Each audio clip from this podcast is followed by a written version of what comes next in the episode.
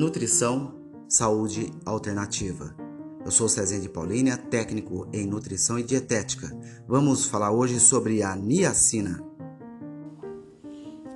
A niacina é conhecido como ácido nicotínico. Sua forma ativa, nós a conhecemos como vitamina B3, uma vitamina hidrossolúvel do complexo B.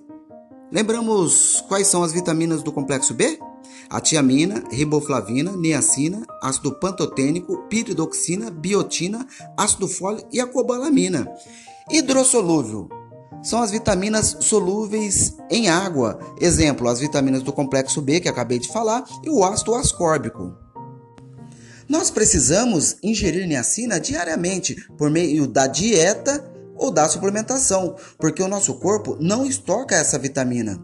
A niacina B3 é muito importante para o metabolismo energético e para a reparação do DNA. Além disso, vale ressaltar que a niacina possui habilidade de limpar, fazer um detox no nosso corpo de toxinas prejudiciais à saúde. A vitamina B3, na sua forma coenzimática, participa das reações que geram energia, ATP, adenosina trifosfato, graças à oxidação de carboidratos, lipídios e proteínas, e a nicotinamida participa dos de Krebs. A carência desta vitamina B3 pode causar quadros de depressão, insônia, irritabilidade, nervosismo, cefaleia e os 3D: demência, diarreia e dermatite. A niacina é a vitamina PP, prevenção à pelagra. Pelagra é uma deficiência nutricional causada pela falta de vitamina B3, niacina.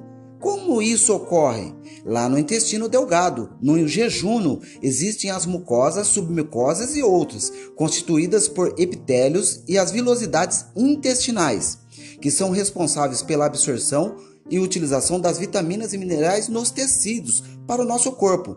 Quando essas vilosidades intestinais são reduzidas ou prejudicadas por fatores tóxicos, estresse, glúten e outros, elas perdem, diminuem as suas habilidades de absorção e utilização. Fico por aqui, pessoal. Eu sou Cezinha de Paulínia, técnico em nutrição e dietética. Até o próximo podcast.